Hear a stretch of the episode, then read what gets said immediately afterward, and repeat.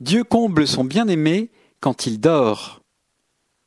Oui, il faut faire l'éloge du sommeil. Quand la matinée a été pourrie, si on peut, il faut faire la sieste. Quand la journée a été éprouvante, il faut se coucher tôt, s'enfoncer dans l'oreiller, sous les draps propres, sous la couette protectrice, et s'abandonner au monde des rêves ou de l'oubli. Les anges de Dieu et la psychologie secrète de l'homme vont réparer les traumatismes du cœur, le repos va soulager le corps.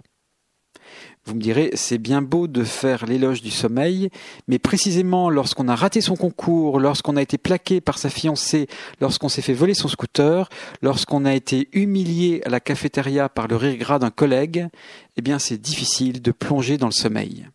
La colère, la rancœur, la brûlure de l'insulte nous tiennent en éveil. Nous calculons sans fin notre revanche. Nous revivons la scène pénible. Nous sommes furieux contre nous-mêmes.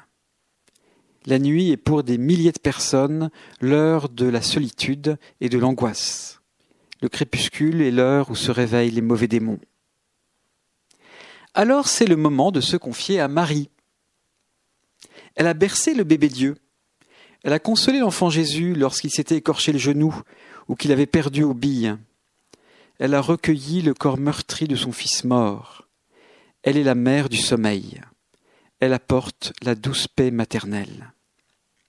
Il faut commencer la récitation d'un chapelet. C'est bien plus efficace que de compter les moutons, parce que la prière avec la Vierge Marie dilate notre cœur. Elle élargit nos soucis aux enjeux du salut du monde, et elle nous tourne vers Dieu, qui nous comblera demain.